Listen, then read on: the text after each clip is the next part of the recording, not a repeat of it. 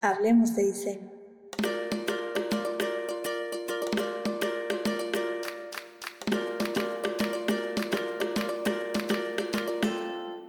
Hola, bienvenidos a Sentido No Tan Común, el podcast.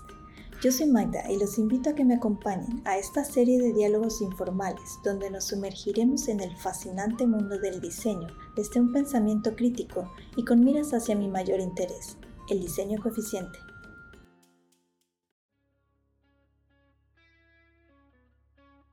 En el episodio anterior hablamos de los motivos que me llevaron a realizar este proyecto y cuál es mi intención. También les di una idea de mi persona, creo, y de los temas que considero interesantes que descubrí que no todos conocen, pero que sí les llama la atención saberlos, y estaré poniendo sobre la mesa para que podamos platicar al respecto. Ok, hoy entro en materia, pero comenzaré dando una idea generalizada. En los primeros episodios hablaré sobre las bases del diseño, sus fundamentos y comenzaré a echar un vistazo a los estilos en cada década y cómo era el ambiente que rodeaba a las personas en cada una de ellas. Recuerden que todo invento va a depender de las necesidades del momento, muchas veces sin pensar más allá de ello. Por eso arrancaré por aquí, para que entendamos que cada cosa existe debido a su contexto y su uso y comprensión varía cuando la situación cambia. Comencemos con las bases. Quise comenzar con las bases porque toda arte o ciencia tiene sus parámetros de los que agarrarse para comenzar a crear o también si queremos evaluar o dar una opinión algo objetiva. Lo que tienen en común todas las disciplinas creativas es que poseen elementos básicos como la línea, el tamaño, la forma y la textura. Individualmente, pudiera parecer que no tengan importancia, pero juntos forman parte de todo lo que ves y te rodea. El diseño, en términos generales, tiene ciertos principios que son determinantes al momento en el que alguien decide, consciente o inconscientemente, si un objeto, un espacio, un ambiente o cualquier otra cosa le agrada o no. Estas bases son la repetición, la variedad, el ritmo, el balance, la economía y el énfasis. La repetición crea patrones y establece un ritmo coherente. El cerebro reconoce de forma innata los patrones, porque es algo que sucede en la naturaleza y nos da un sentimiento de familiaridad. Y es algo que viene como en nuestro chip de supervivencia y lo utilizamos, por ejemplo, en el posicionamiento espacial en un lugar determinado o en la detección anticipada de peligros. Esto aumenta las posibilidades de supervivencia para humanos y animales. Reconocer patrones nos permite predecir y esperar lo que viene, y eso visualmente nos emociona. La variedad hace las cosas visualmente más interesantes. Puede lograrse cambiando tamaños, texturas o colores de elementos repetidos en un conjunto. El ritmo visual se crea por medio de la repetición y la variedad, y pueden ser lentos, rápidos, consistentes, inconsistentes, etc., dependiendo de lo que se quiere lograr. El balance visual puede ser simétrico o asimétrico. Aunque todos tenemos gustos muy diferentes, hay algo que a todos nos atrae, la simetría. Incluso los animales prefieren la simetría ella no solo nos gusta visualmente, sino que también nos facilita la absorción del contenido. Y esos dos elementos son claves para llamar la atención de alguien. La economía en el diseño se crea utilizando solamente lo que es necesario y eliminando todo lo que nos distraiga del punto focal. Tratar de comunicar sentimientos, acciones u objetos con el menor detalle posible. Un ejemplo de ello son las señales de tránsito, las que están bien hechas. El énfasis crea un punto focal. Las áreas iluminadas, con colores brillantes o muy detalladas, cautivan más nuestra vista que las áreas que son oscuras, mates, de colores apagados o menos complejas. Recuerden que esto que acabo de mencionar son elementos básicos que están presentes en todo lo que nos rodea y el diseño, de lo que sea, lo va a utilizar como herramienta en todas sus posibles combinaciones para lograr un objetivo determinado tenemos que entender que los gustos son específicamente subjetivos de cada individuo y que la belleza o su opuesto se consideran un valor. Hay quienes afirman que los gustos van determinados por el contexto, épocas, culturas, creencias o modas que rodean e influyen a cada persona, y que el entorno inmediato influye en nuestro pensamiento, determina nuestro comportamiento y por ende en todo lo que diseñemos o apreciemos. Pero hay quienes difieren de todo esto. Y bueno, entrando por aquí, ya hay mucho para sentarnos a pensar o echar cuentos tomándonos un cafecito. El trabajo que realiza un diseñador es menos científico que el de un ingeniero, por dar un ejemplo. Es algo más intuitivo. En ello precisamente reside gran parte de su éxito. Va entre lo humanístico y lo tecnológico, lo artístico y lo técnico, la sociología y el mercadeo. El diseño es una actividad multidisciplinar y el diseñador un generalista que maneja conocimientos de muchas áreas muy distintas vamos a echar el tiempo un poquito para atrás. En tiempos antiguos, la producción de objetos durante siglos ha estado en manos de artesanos. El objeto era elaborado individualmente en una relación directa con su creador y éste podía modificarle partes en cualquier momento. El oficio artesanal se transmitía de generación en generación basándose en el aprendizaje de las habilidades en el uso de las herramientas, el conocimiento de los materiales y de los modelos formales del objeto que se estaba elaborando. Eran modelos simples y justos para ejercer la utilidad para la cual fueron creados. Hablaré por encimita sobre cómo eran las cosas antes de existir el concepto de diseño como lo conocemos hoy.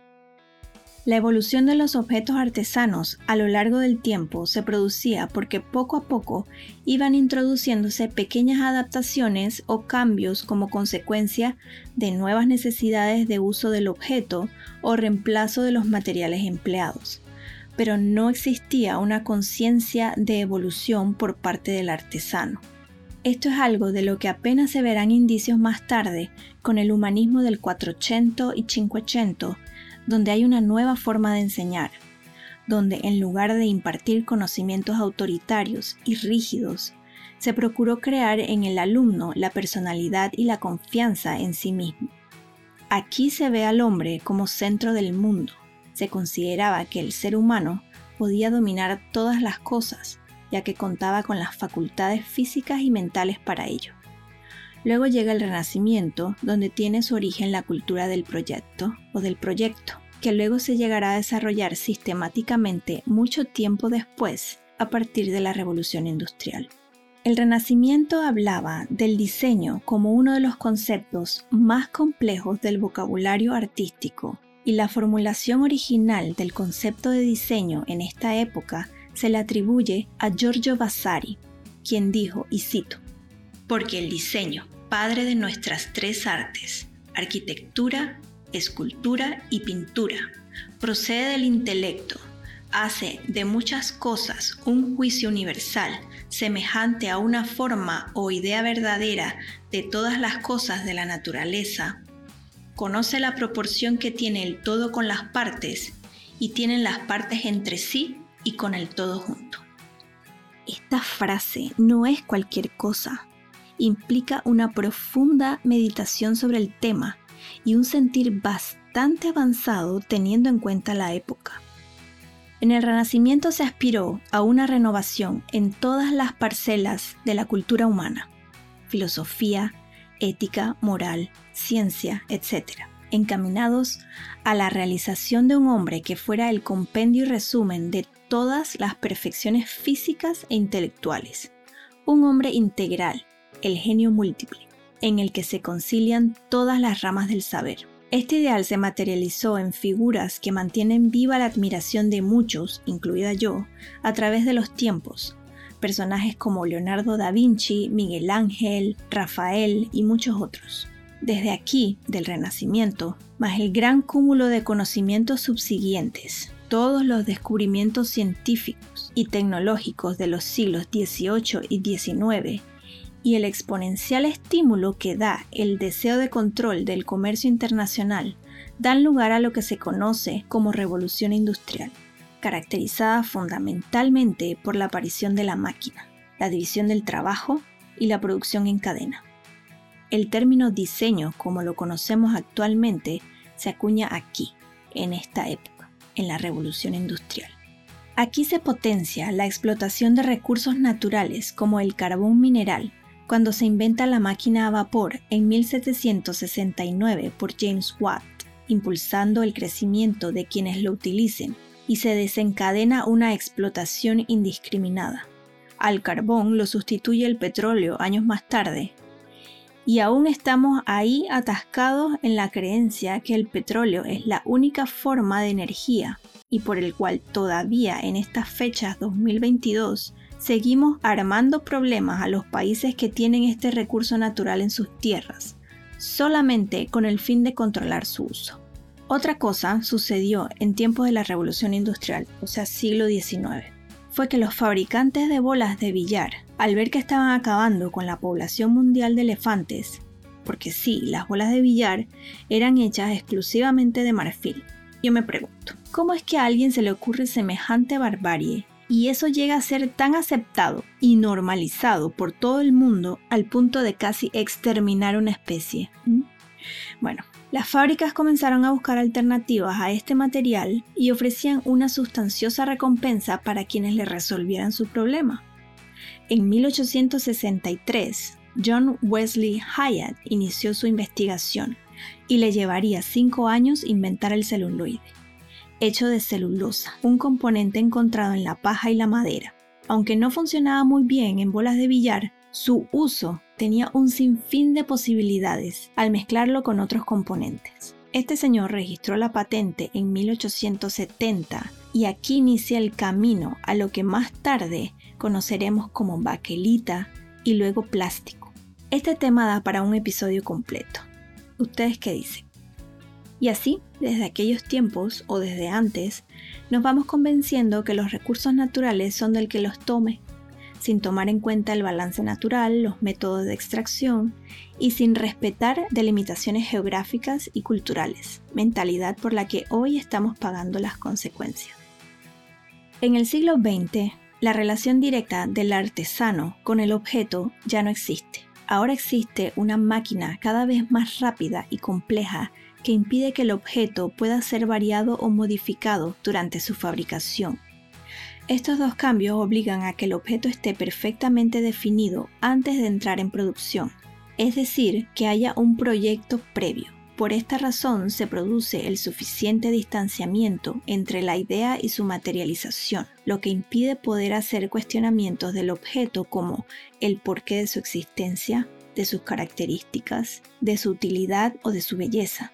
Y así, lo que nunca había sido cuestionado porque formaba parte de un proceso artesanal inconsciente de sí mismo, pasa a ser sistemáticamente analizado, puesto en duda y finalmente tomado como base de todo proyecto. Señoras y señores, ha nacido el diseño. O sea, la disciplina proyectual cuyo fin es definir las características formales y estructurales de un objeto producido industrialmente. Durante un periodo inicial, las industrias imitaban las formas artesanales que la habían precedido sin una estética definida y sin considerar que las nuevas técnicas podrían requerir otras soluciones. Las formas simples y geométricas impuestas por las nuevas tecnologías eran consideradas de mal gusto y eran disfrazadas bajo un exceso de ornamentos superficiales, como puestecitos. Los objetos así producidos manifestaban un anacronismo formal y una incoherencia estructural que fueron denunciadas por intelectuales, arquitectos y artistas de la época como Henry Cole, William Morris, fundador del movimiento Arts and Crafts, y John Ruskin. Preocupados por la pérdida del buen gusto tradicional, quienes defendían la belleza de los objetos artesanales frente a las descuidadas terminaciones de los productos industriales e insistían en el buen acabado, la calidad y sentido artístico que deben tener los productos que llegan a las personas. Abogaban por la vuelta a la vida rural frente al desarrollo caótico de las ciudades y por el rechazo a la máquina como causante de todos los males sociales y de la regresión ética y estética. Recordemos que esto es a inicios del siglo XX, o sea, 1900, 1910 hasta 1920. Curiosamente, justo estos personajes fueron los primeros en poner las bases de lo que sería el movimiento moderno o modernismo llamado también Art Nouveau, al defender la sencillez de las formas y su adecuación a la función que han de cumplir, poniendo como modelo las formas de la naturaleza. Recuerden que estamos haciendo un recorrido superficial sobre las diferentes tendencias del diseño en el tiempo. Luego aparece el neoplasticismo en Holanda, que trabaja racionalizando y reduciendo las formas a formas básicas. Y la escuela La Bauhaus en Alemania llevará a la cúspide de este modo de arte. Y aquí creo yo que muchos arquitectos, incluida yo, nos embelezamos con lo que lograron desarrollar en esta escuela piloto en menos de 15 años, 14 para ser exactos, de 1919 a 1933 la Bauhaus sentó las bases normativas y patrones de lo que hoy conocemos como diseño industrial y gráfico. Puede decirse que antes de la Bauhaus, estas dos profesiones no existían como tales y fueron concebidas dentro de esta escuela. Incorporó una nueva estética que abarcaría todos los ámbitos de la vida cotidiana, desde la silla en la que están ustedes sentados hasta el dispositivo en el que me están escuchando formas de pensamiento que aún hoy tienen vigencia. Lo útil es bello, la forma sigue la función y menos es más. Son las tres sentencias que definen y resumen la esencia del movimiento moderno, tanto en arquitectura como en el diseño en general. Personalmente, mi admiración es tanta a esta escuela que una de esas frases la llevo conmigo en forma de tatuaje. Dada su importancia, las obras de la Bauhaus fueron declaradas como Patrimonio de la Humanidad por la UNESCO en 1996. También surgió por esas fechas, de 1920 hasta 1939, como un entre paréntesis, el Art Deco, en pleno periodo entre guerras. Bueno, lo que hoy conocemos como entreguerras, porque ellos no sabían que les iba a caer otra guerra peor de las que venían saliendo. La gente estaba saliendo del desolador panorama que dejó la Primera Guerra Mundial, y el Art Deco forma parte de esos locos años 20 que en gran medida fueron consecuencia de toda la miseria que dejan los conflictos bélicos en las poblaciones. Y para ese entonces ya solo querían sentir alegrías y olvidar lo vivido. Es el tiempo de gloria del jazz, y por las calles deambulaban las flappers, como se les llamaba a las jovencitas que usaban faldas a la altura de la rodilla, que era corta para esa época. Usaban cabello corto, mucho maquillaje, escuchaban jazz y bailaban swing. Bebían alcohol, que era ilegal, recuerden que es la época de la prohibición. Fumaban en público y se comportaban de manera contraria a todo lo considerado aceptable en ese entonces. Un ícono de los escandalosos años 20. El Art Deco proponía una decoración fastuosa y magnificada en la historia de las artes decorativas, con una vuelta a los motivos naturales influenciado por las primeras vanguardias. Su inspiración viene del constructivismo, del cubismo, futurismo, del propio Art Nouveau del que evoluciona, y también del estilo racionalista de la escuela Bauhaus.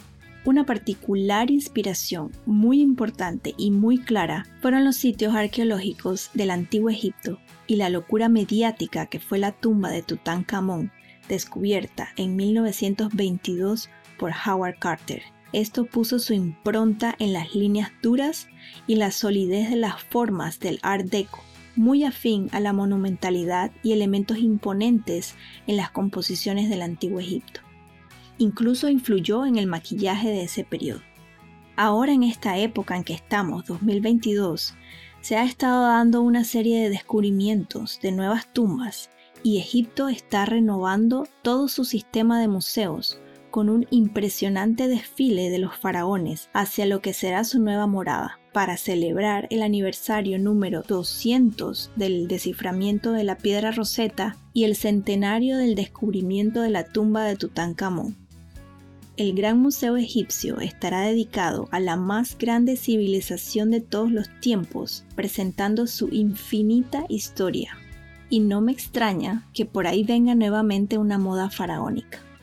Luego estalla la Segunda Guerra Mundial y el mundo cambia rotundamente. Y al parecer no hemos aprendido nada de nuestra propia historia como humanidad que después de ver todo lo que hacen las guerras, Hoy en día, después de más de 2022 años de entrar y salir de conflictos que no llevan a nada bueno a nuestra especie, y estando aún atravesando una pandemia consecuencia de nuestro irrespeto por los límites naturales, nos da por armar otra guerra, como para amenizar la fiesta. Y por los mismos motivos de siempre, y por las mismas fichas de siempre. Bueno, volvamos a 1930.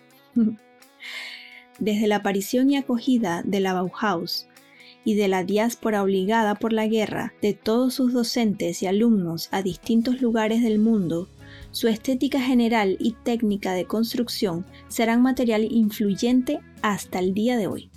En los años 30 se vuelve recurrente la aparición de muebles de producción en serie, donde los motivos originales se recrean de manera somera y barata para ser adaptadas a economías precarias en un momento de expansión social del mobiliario, y con el aumento de pequeños apartamentos a los que amueblar, se perdió un poco el significado del mueble de diseño, al ser meramente objetos para llenar espacio y no para ambientar. Luego de la Segunda Guerra Mundial, hubo restricciones impuestas para poder reconstruir las ciudades devastadas después de la contienda, la preocupación era la inmediatez de soluciones eficientes, rápidas y baratas, lo que llevó a una nueva concepción de espacios y ajustarse a una inevitable y austera realidad.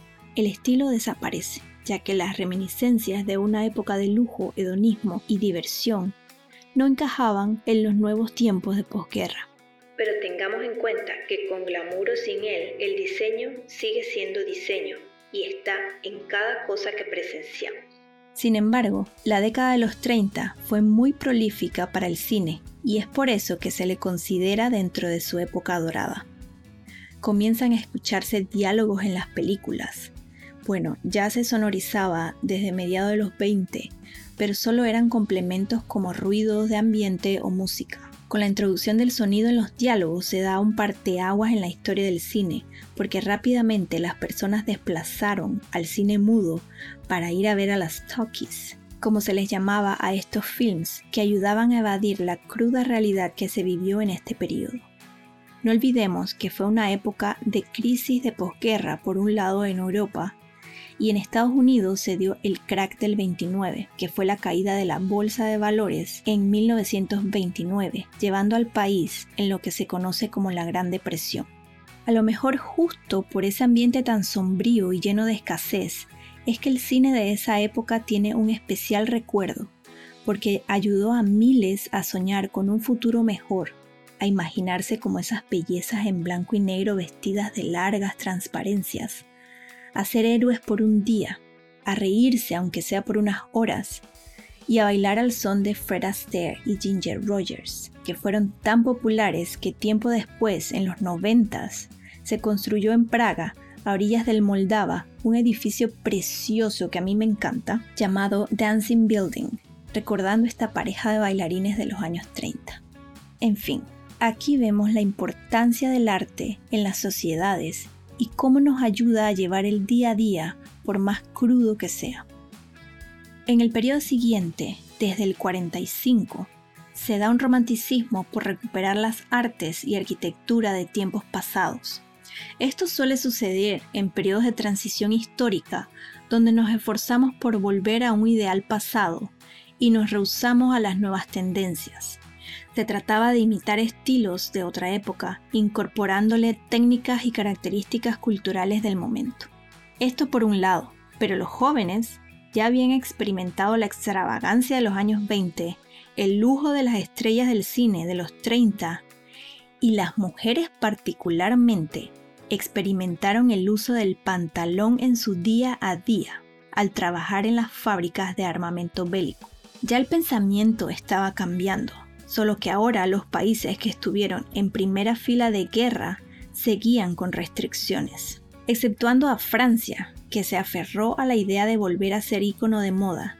Y esta acción me parece muy bonita. Tuvieron como otra manera de enfrentarse a la realidad. Mire, desde el 44 cuando Francia se liberó de la ocupación alemana, ellos querían volver a ser lo que eran antes de esa desastrosa guerra, una metrópolis capital de la alta costura y de las artes, pero habían quedado vueltos leña y no era para menos. Para recaudar fondos, armaron un proyecto con una idea que ellos usaban en el siglo XVII para mostrar sus diseños de moda en diferentes lugares. Recrearían un teatro de la moda, con nuevos diseños de los más famosos diseñadores y un escenario también creado por artistas famosos que mostraban los edificios símbolos de París y un ambiente lleno de magia. Mostraban vestidos de calle, de noche, cóctel, con joyas de verdad y sus respectivos zapatos y accesorios. Todo con las mejores telas, cueros y piedras preciosas, nada de baratijas, pero en muñecas. O sea, todo lo que tiene un fashion show normal, como ellos lo saben hacer, pero en miniatura. Todo con la misma calidad y el lujo, pero en chiquito. Cada muñeca medía 70 centímetros y eran como Imagínense un bosquejo a lápiz en papel blanco, pero en 3D. Como si el dibujo cobrara vida, con los brazos y piernas de alambre en negro como las líneas del lápiz en el papel. Y una apariencia pálida y sin personalidad, justo para hacer resaltar el diseño y sus accesorios. El teatro de la moda fue un éxito. Se presentaba todos los días. Las personas gastaban de lo poquito que tenían para volver a sentirse dentro de las calles que solían recorrer antes de la guerra. Querían tener nuevamente la fantasía que promete la moda y recordar los ideales de su país para tomar fuerzas y comenzar de nuevo. El teatro de la moda gustó tanto que se extendió por dos meses todos los días y luego hicieron un tour por otras ciudades como Londres, Barcelona, Estocolmo, Nueva York y San Francisco. Esto es otro ejemplo del uso del arte para dar fuerza en momentos malos, pero esto fue solo en Francia y fue su muy particular manera de levantarse. Por otro lado, en Estados Unidos e Inglaterra, todos los recursos eran racionalizados. Las telas que una vez fueron para ropa estaban designados para paracaídas. Estaba prohibido su despilfarro y llevar adornos excesivos. El gobierno ofrecía ropa a precios fijos a través de cupones. Fue un tiempo de colores austeros y botones militares que sobraban. El look de esa época se hizo uniforme, se militarizó. La única manera de salir del molde era agregándoles toques de color por aquí y por allá, con lo que tuvieran a mano, pedazos de sábanas o bordados viejos. Ojo, que muchas veces muy bien logrados, reconociendo la frase que dice, la necesidad es la madre de la invención. Pero subyacente a todo esto, como dije antes, estaban las bases que habían dejado el estilo internacional de principios del siglo XX y la Bauhaus. Todo esto, más el interés por el diseño escandinavo, forman parte del panorama de la arquitectura y el diseño de muebles de la década de 1940 y verán que les sonará todo lo que les voy a decir, porque se ha vuelto especialmente popular ahorita en nuestro tiempo. Influyendo en casi todo, el diseño de interiores, productos y gráficos, así como la arquitectura y el desarrollo urbano, el estilo moderno de mediados de siglo está marcado por su interesante combinación de practicidad, resultado de la Segunda Guerra Mundial, la cercanía a la naturaleza y colores y texturas llamativos. Se enfoca en superar los años oscuros y buscar el futuro. Los diseñadores y arquitectos destacaron la funcionalidad y la eficiencia y la accesibilidad en el mobiliario y la arquitectura. Colores brillantes, líneas limpias y simples. Estas son algunas de las muchas características que definen los muebles modernos de mediados de siglo, así como el diseño arquitectónico. La función tiene prioridad sobre la forma cuando se trata del estilo mid-century, ya que el énfasis estaba en la practicidad en medio de la posguerra. Un auge en la compra de viviendas significó casas de espacio limitado y por lo tanto los muebles modernos eran compactos.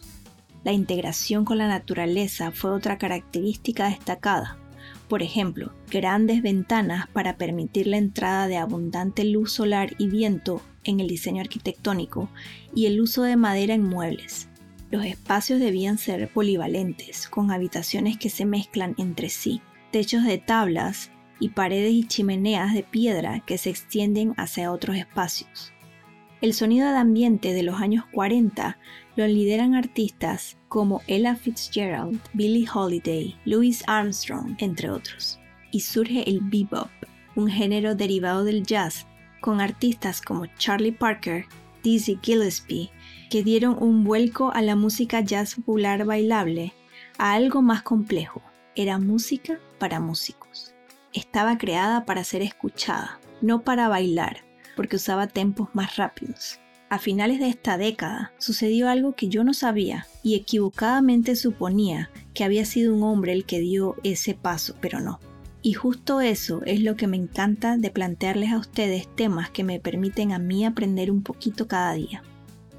Una cantante y guitarrista llamada Sister Rosetta Tharpe fusionó gospel, blues y pop inventando un sonido en su guitarra eléctrica mediante el desarrollo de frases y licks sofisticados que sirvieron como base para el icónico estilo sonoro de la guitarra de rock and roll de la década de los 50 hasta hoy.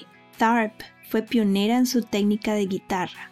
Estuvo entre los primeros artistas de grabación en usar una fuente de distorsión en su guitarra eléctrica, presagiando el auge del blues eléctrico y su técnica para tocar la guitarra tuvo una profunda influencia en el desarrollo del blues británico en la década de 1960. Llegan los años 50.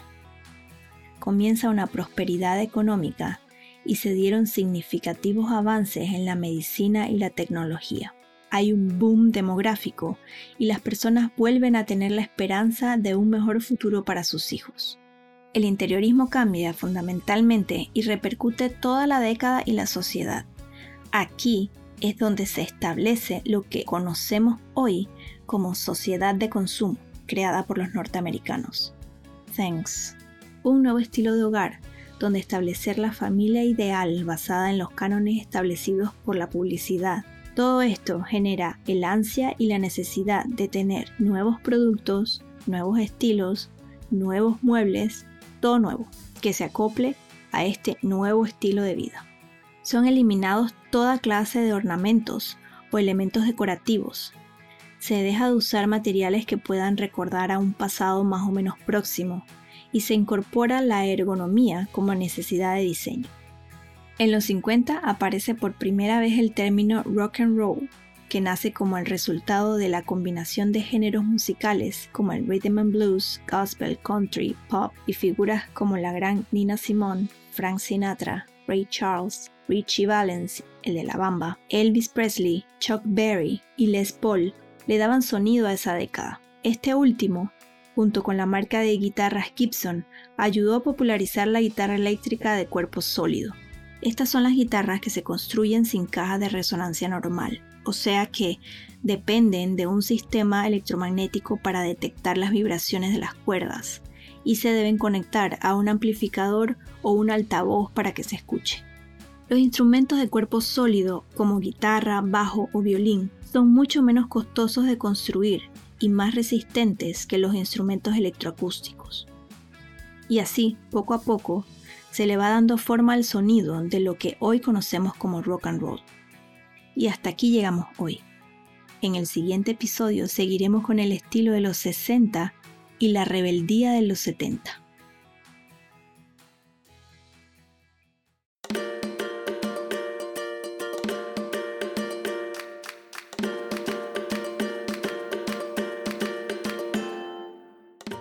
Este ha sido el episodio de hoy que espero les haya gustado. No se olviden de suscribirse al podcast y activar las notificaciones Así serán los primeros en saber cuando sale un nuevo episodio. Y si quieren ver publicaciones que complementan este tema, síganme en la cuenta de Instagram, arroba sentido no tan común. Escrito con puntos entre las palabras. En el post de este episodio puse un carrusel con fotos que he tomado de algunos edificios de los años que escucharon aquí, de la primera casa en Estados Unidos de uno de mis arquitectos favoritos y un look en el que sin querer queriendo llevo puesto un sombrero como el que usaban las flappers. Recuerden sugerir este podcast con sus amigos o en el trabajo, calificarlo con estrellas, comentar o enviar mensajes directos. Su opinión es valiosa para mí y me ayudaría a seguir mejorando en cada episodio. Nos vemos pronto porque nunca es tarde para aprender algo nuevo.